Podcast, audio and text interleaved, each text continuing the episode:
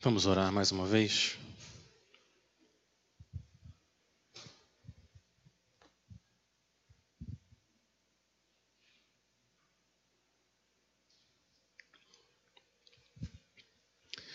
Senhor, nós dependemos completamente do teu poder, da tua graça, da tua misericórdia, da tua grandeza e da tua santidade. O Senhor é o dono da chuva, do sol, da alegria, da tristeza. O Senhor é o dono das nossas vidas. A gente quer pedir, Senhor, que agora nesses próximos minutos, com a tua palavra aberta, o teu Espírito Santo, soberano, crie alegria no nosso coração, que a gente possa exaltar o Senhor, engrandecer o teu nome santo. Senhor, age para a tua glória, por causa da tua graça e o teu grande amor com o teu povo. O Senhor é a nossa esperança nosso refúgio, nossa fortaleza, nossa rocha. O Senhor criou cada um de nós para a tua glória. A gente pede, Pai, que o Senhor nos mostre mais uma vez como que a tua glória é refletida de forma perfeita na vida e na obra do teu filho amado, o nosso rei e salvador Jesus Cristo. É por causa dele, no nome dele que nós oramos. Amém. Amém. Uma das coisas que a gente ama fazer quando a gente está alegre é cantar. É uma reação espontânea, não é, não é um passo calculado. Ah, eu estou feliz, eu preciso cantar. Não. É mais como eu estou feliz, eu quero cantar. Não dever, é um prazer. Você não faz isso por simples obrigação, você faz isso por satisfação. A gente louva o que a gente ama. Deixa eu pegar o exemplo das vovós. Por que, que as vovós têm trocentas mil fotos no celular dos netinhos e você vai falar com elas e elas mostram todas as fotos e tudo que eles estão fazendo e olha como eles são lindos e olha como é que eles são e olha por quê? Por que, que elas fazem isso? E por que, que os apaixonados que já falaram um para o outro que se amam, que são lindos cinco mil vezes, por que, que de novo eles precisam falar? Mas não precisam, eles querem falar. Por quê? Isso vale para aqueles que amam esporte, tecnologia, comida, praia, cachorro, carro, empresa, igreja, viagem. As pessoas louvam o que elas amam. Deus criou a gente assim. Por quê? Essa necessidade insuportavelmente boa da gente louvar o que a gente ama. C.S. Lewis, escritor cristão, ele disse, comentando sobre os Salmos, que nós, abre aspas, gostamos de louvar o que nos alegra, porque o louvor não apenas expressa, mas completa a alegria. Olha que observação genial.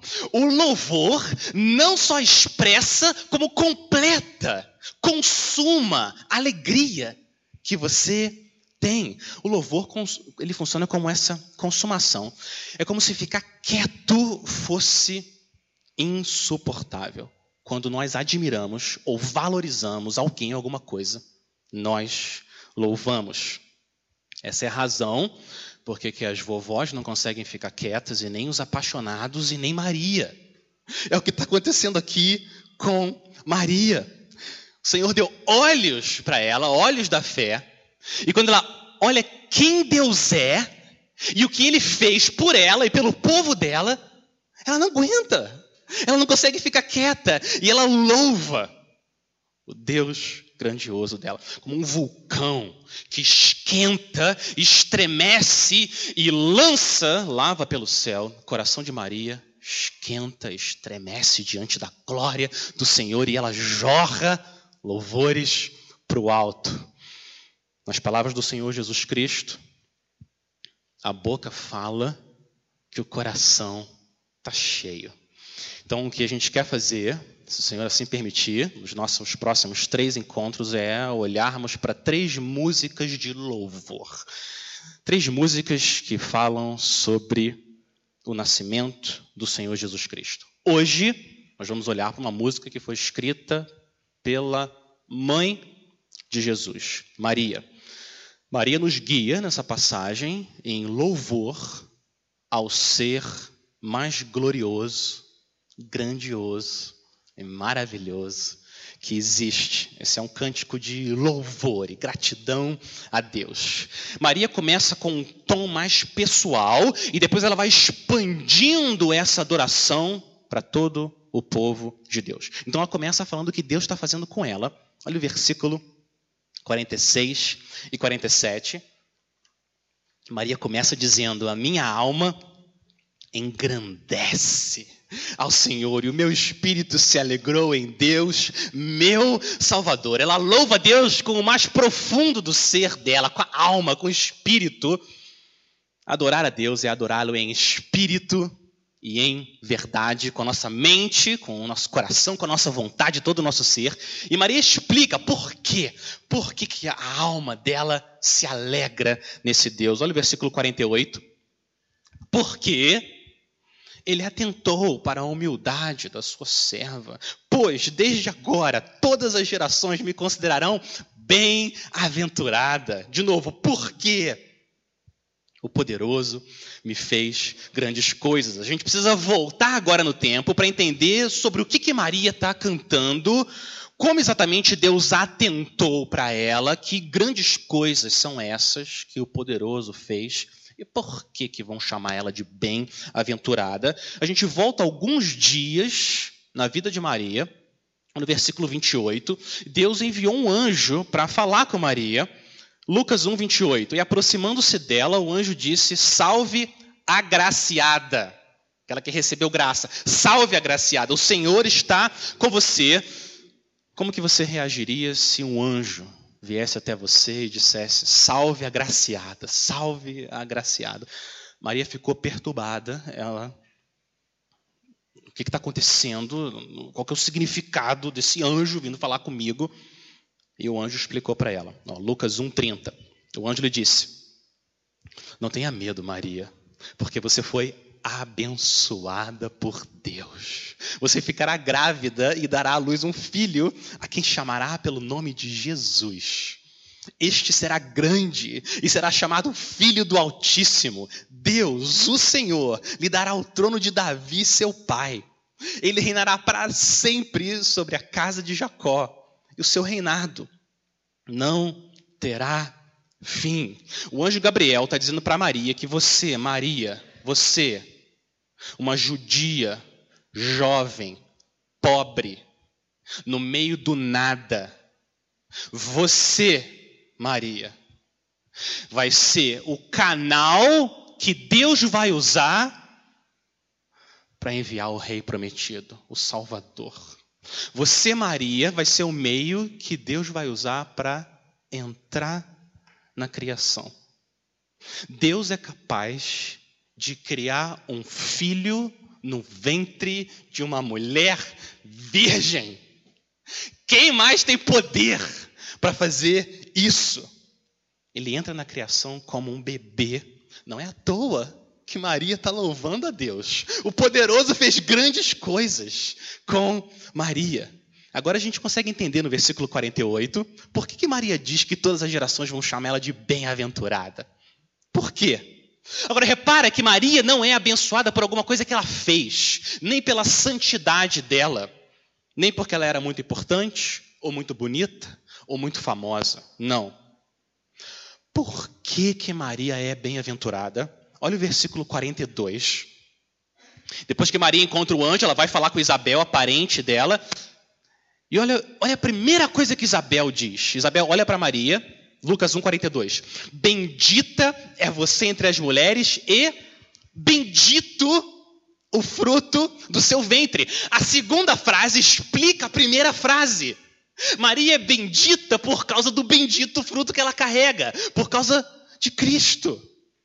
Porque ela vai dar a luz ao Filho de Deus.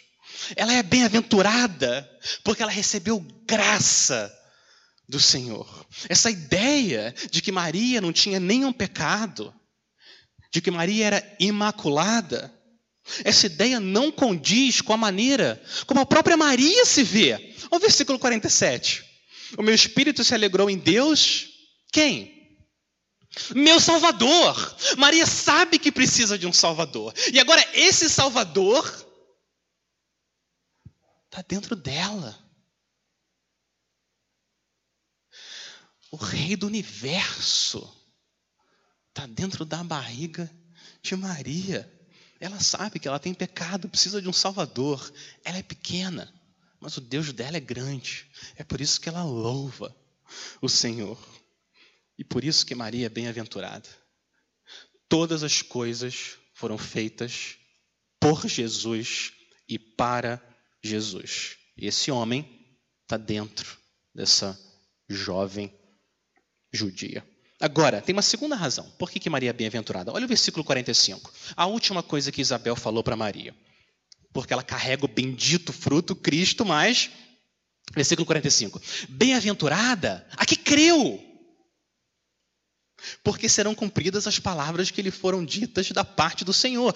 Bem-aventurada que creu. Maria não só foi a mãe biológica de Jesus, mas ela era uma filha espiritual de Deus.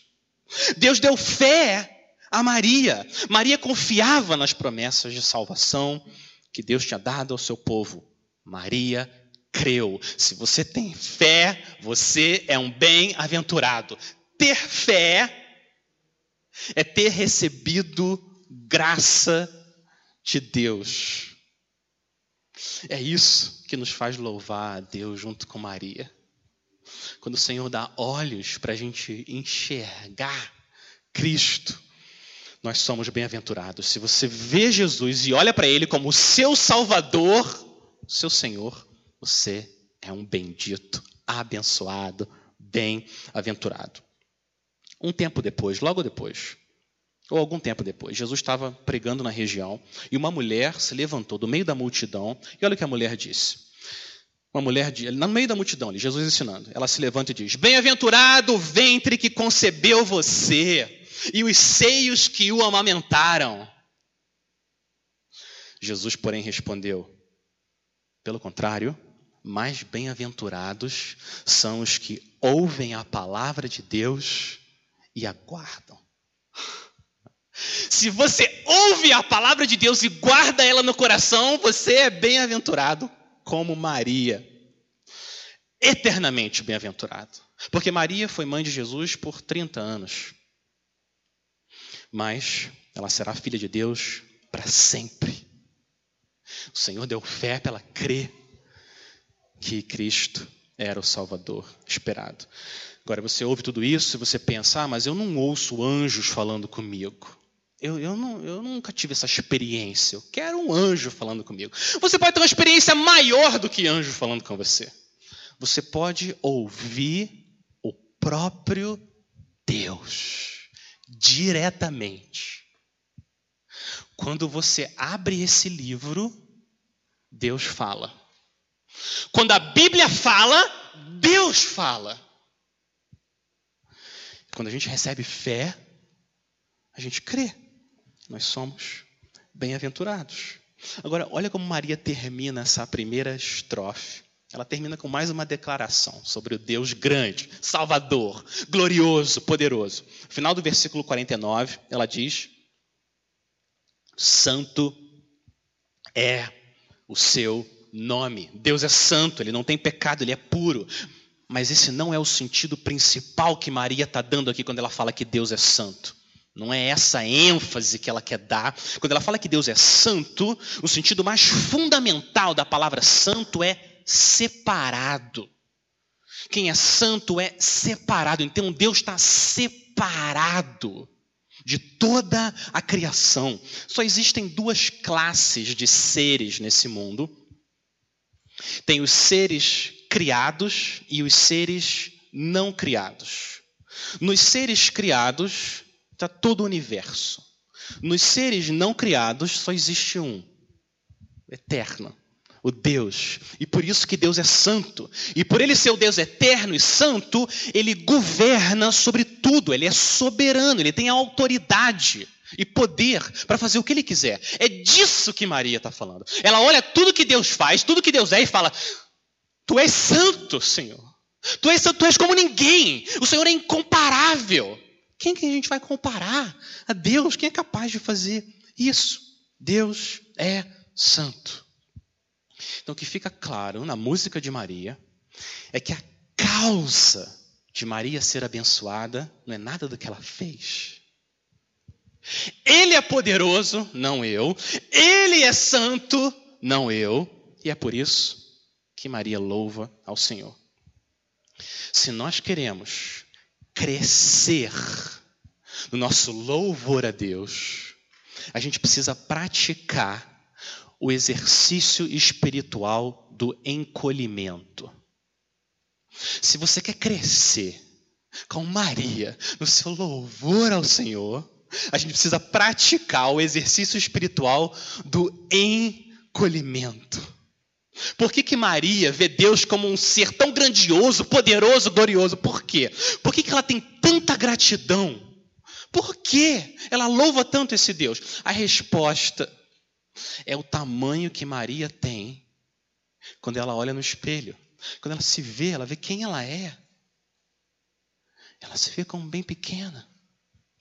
A altura do nosso louvor é inversamente proporcional à altura do nosso ego. Sempre. Isso sempre acontece. Se a visão que nós temos de nós mesmos é uma visão grande, que a gente merece muita coisa, o que vai acontecer no nosso coração é que a reclamação e a ingratidão vão dominar e controlar a gente.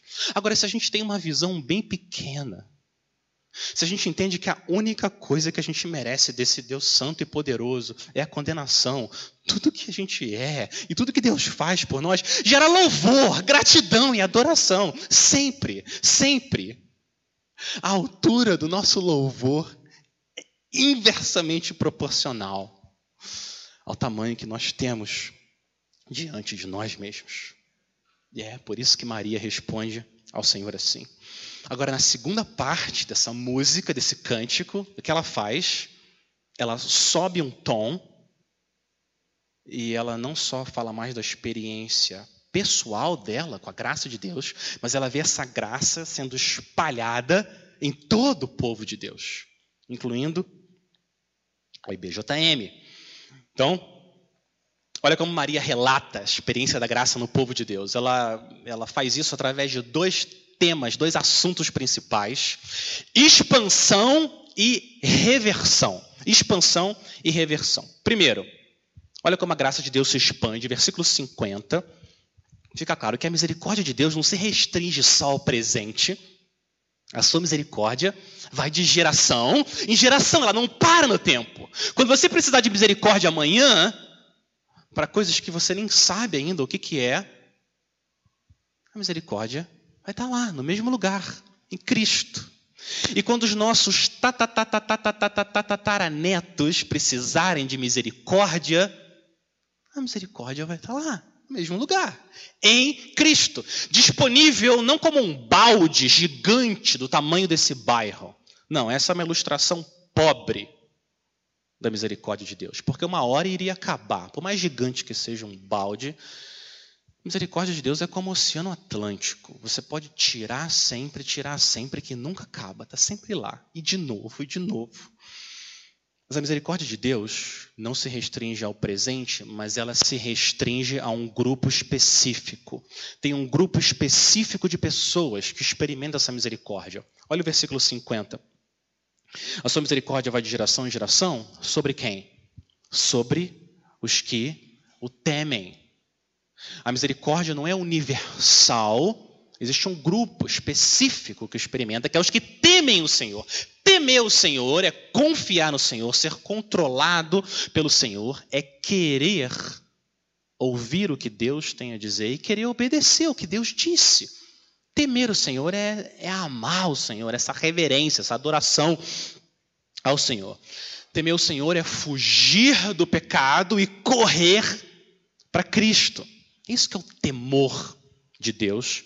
Provérbios 38, 13 fala: Quem encobre as suas transgressões jamais prosperará, mas o que confessa e abandona alcançará misericórdia. Isso é temer a Deus, confessar e abandonar e correr para os braços de Cristo. Agora, Maria fala da expansão dessa graça, mas agora ela começa a cantar sobre como essa graça reverte destinos. Olha a reversão que essa graça opera a partir do versículo 51. Olha como Maria canta. Ela fala: agiu com o seu braço valorosamente. Como? Como Deus agiu com poder? Assim, dispersou os que no coração alimentavam pensamentos soberbos, derrubou os seus tronos, derrubou dos seus tronos os poderosos e exaltou os humildes, encheu de bens os famintos e despediu vazios os ricos. Olha como Deus reverte os destinos. Olha como ele reverte. Versículo 52. Os poderosos ele derruba, os humildes ele exalta. Versículo 53. Os famintos ele enche de bens, os ricos ele despede vazios. Agora, o ponto aqui não é que os pobres são bons e os ricos são maus. Não é disso que Maria está falando. Todos pecaram e carecem da glória de Deus, mas, geralmente, no mundo, os ricos e poderosos são indiferentes e vivem como se não dependessem do Senhor. Existem poderosos e ricos piedosos, mas eles são poucos. Basta você olhar para o mundo e olhar para a igreja. Quantas pessoas famosas, ricas e poderosas você conhece que são crentes? Pouquíssimas. E olha para a igreja. A igreja, na sua grande maioria, é formada por aqueles que o mundo despreza, que não têm importância, não são grandes aos olhos do mundo. Deus faz isso de propósito, isso não é aleatório. É Deus que salva, ele escolhe quem ele quer salvar, e ele faz isso com um propósito específico. Ele faz isso para deixar claro que quando alguém é salvo, a glória tem que ir para o Salvador e não para o salvo. É por isso que Deus age assim. 1 Coríntios 1, 26.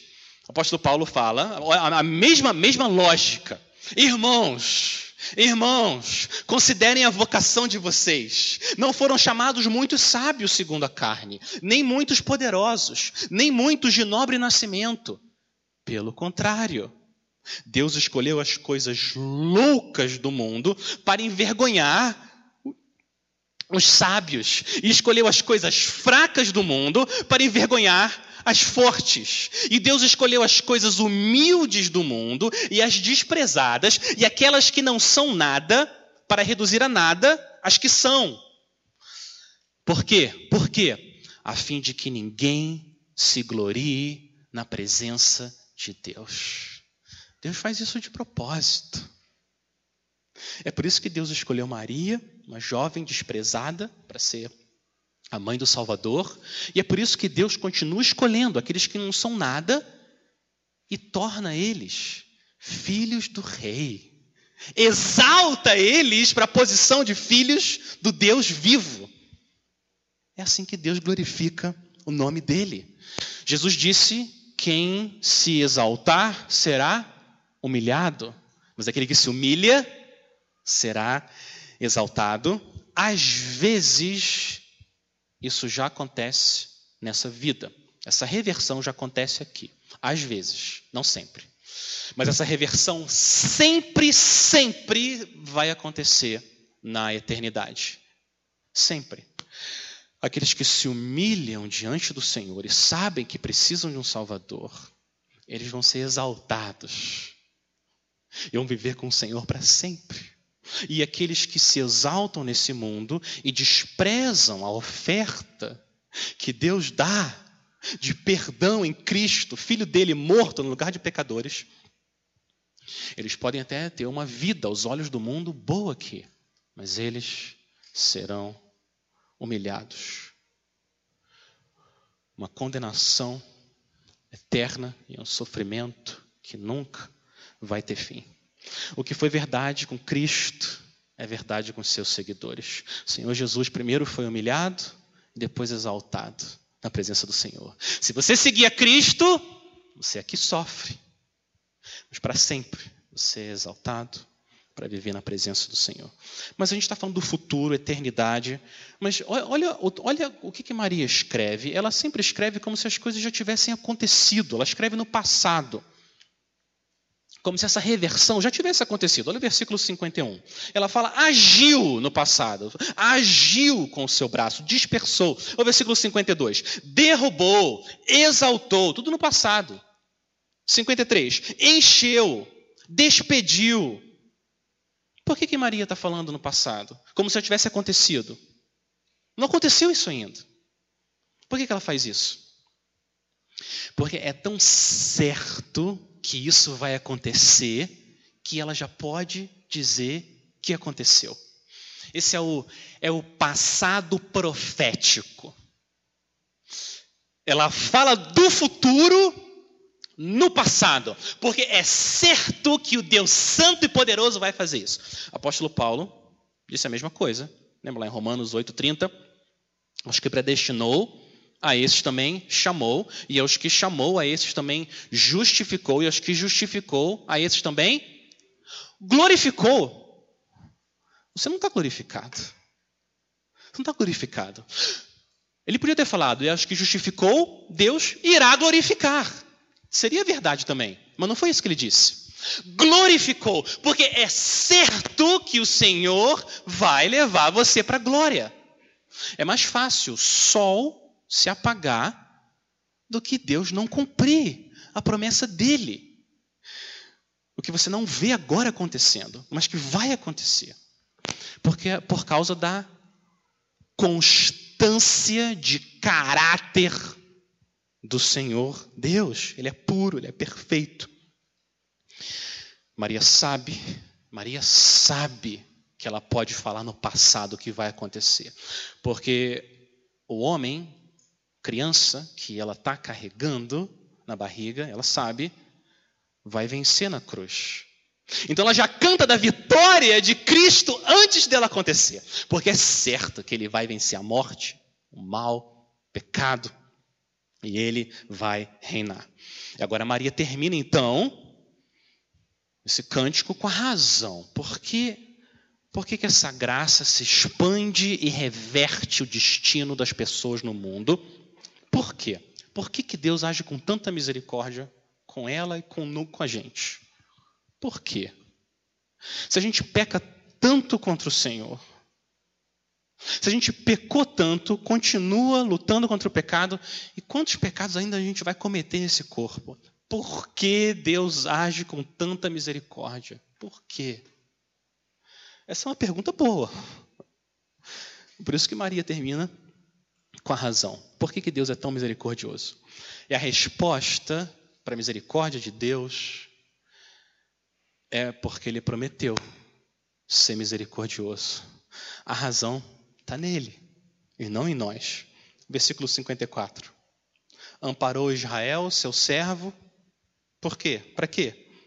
A fim de lembrar-se da sua misericórdia, a favor de Abraão e de sua descendência para sempre como havia prometido aos nossos pais. Deus prometeu que ia abençoar todas as famílias da terra. Foi o que ele fez com Abraão, quando tirou ele, uma família pagã, e falou: através de você, eu vou abençoar todas as famílias da terra. Deus deu uma promessa a Abraão do tamanho do planeta.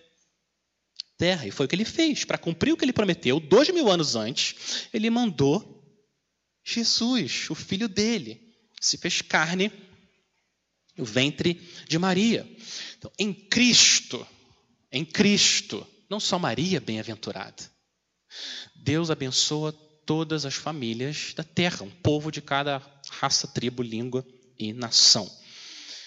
Deus prometeu, desculpa, Deus nos salva simplesmente porque Deus prometeu nos salvar.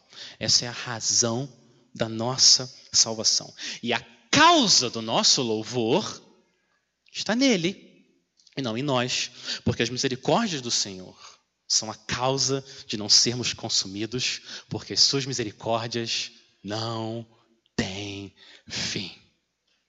Grande é a tua fidelidade.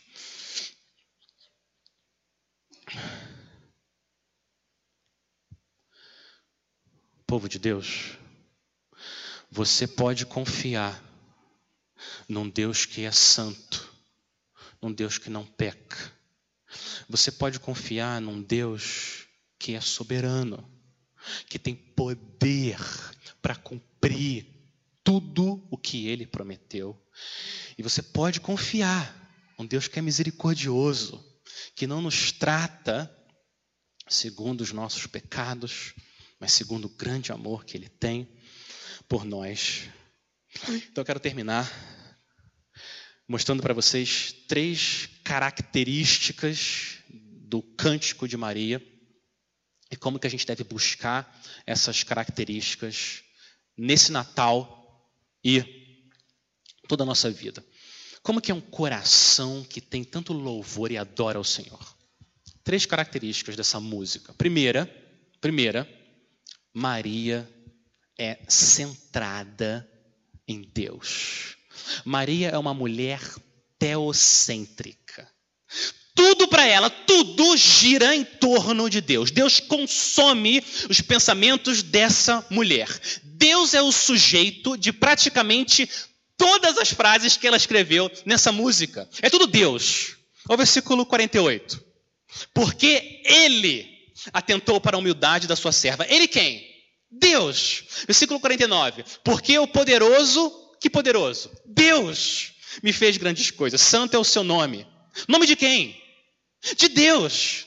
Próximo versículo. A sua misericórdia vai de geração em geração. A misericórdia de quem? De Deus. Deus agiu com o seu braço valorosamente. Deus dispersou os que no coração alimentavam pensamentos soberbos. 52. Deus derrubou dos seus tronos os poderosos e Deus exaltou os humildes. E Deus encheu de bem os famintos e Deus despediu os vazios ricos. E Deus amparou. E Deus e Deus. Essa mulher está cheia de Deus. Ela é centrada em Deus. Só tem três frases da música inteira em que Deus não é um sujeito. Três frases. E nessas três frases, Deus não é o sujeito, mas ele é o objeto do louvor. Continua sendo sobre Deus a vida dela. Versículo 46: A minha alma engrandece o Senhor, engrandece a Ele. O meu espírito, o sujeito é meu espírito, mas o meu espírito se alegrou em quem? Em Deus, o meu Salvador. Terceira frase em que Deus não é o sujeito, é, versículo 48, segunda parte. Pois desde agora todas as gerações me, me, me considerarão bem-aventurada, porque Deus me deu graça. Deus, Deus, Deus, o cântico inteiro é uma música sobre Deus, sobre os atributos de Deus, mas não de uma forma abstrata, para os filósofos descreverem, não, de maneiras concretas, como que esse Deus, que é poderoso, fiel, santo, soberano, como que ele age? Ele expande a graça dele para todo mundo. Ele reverte os destinos das pessoas desse mundo. Tudo é sobre Deus. Ele salva, ele atenta para os que o temem. Ele é santo. Nada, nada pode elevar mais o nosso louvor e o nosso coração do que a doutrina de Deus. O que a gente mais precisa são de doses grandes e constantes de Deus. Deus. Quando a gente está ansioso, quando você está ansioso, o que, que tem mais poder para aquietar o seu coração? Deus. Deus. Deus. Ele governa o universo, ele cumpre o que ele prometeu, ele disse que nunca vai me abandonar, nunca vai me deixar, Senhor. Derrete o medo no meu coração com quem o Senhor é e com as tuas promessas. O Senhor é o meu refúgio, a minha fortaleza, a minha rocha, e a doutrina de Deus mortifica a nossa ansiedade. O que, que tem mais poder para destruir nossa depressão? O que, que tem mais poder para alegrar o nosso coração quando a gente está deprimido? Deus! Deus! Quem Deus é? Ele é a fonte da minha alegria. Ele entregou o filho no meu lugar. O que, que tem poder para te dar esperança quando você se sente sujo por causa do pecado? O que? Só tem uma coisa nesse mundo que pode de verdade te dar esperança quando o pecado consome você. Deus. O filho dele sacrificado no seu lugar. O sangue daquele bebê que estava no ventre de Maria e nunca pecou, é o sangue dele naquela cruz romana que paga por todos os meus pecados. Satanás, fica quieto.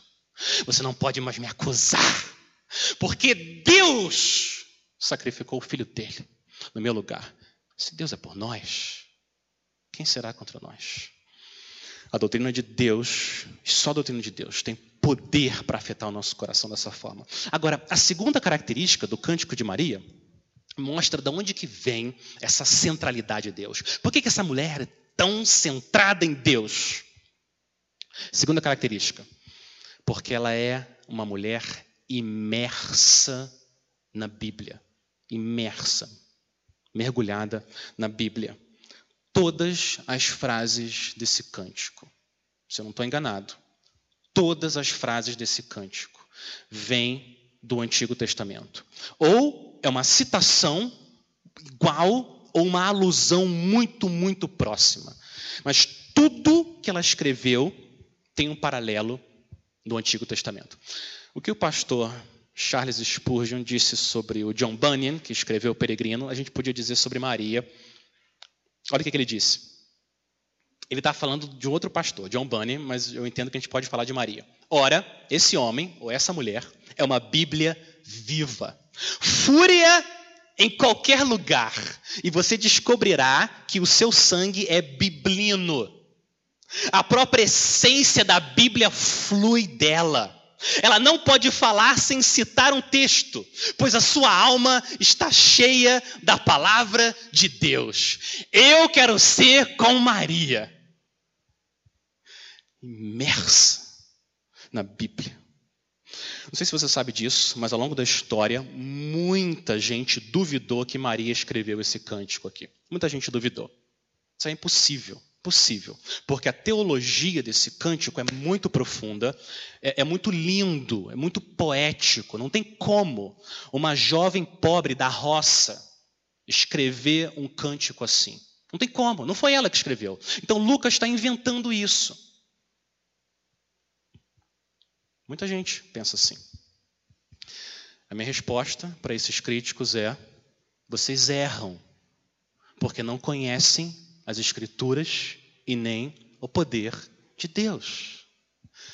Maria era uma jovem piedosa. Você não tem que esperar ter 40, 50 anos para ser piedoso. Maria é uma jovem piedosa.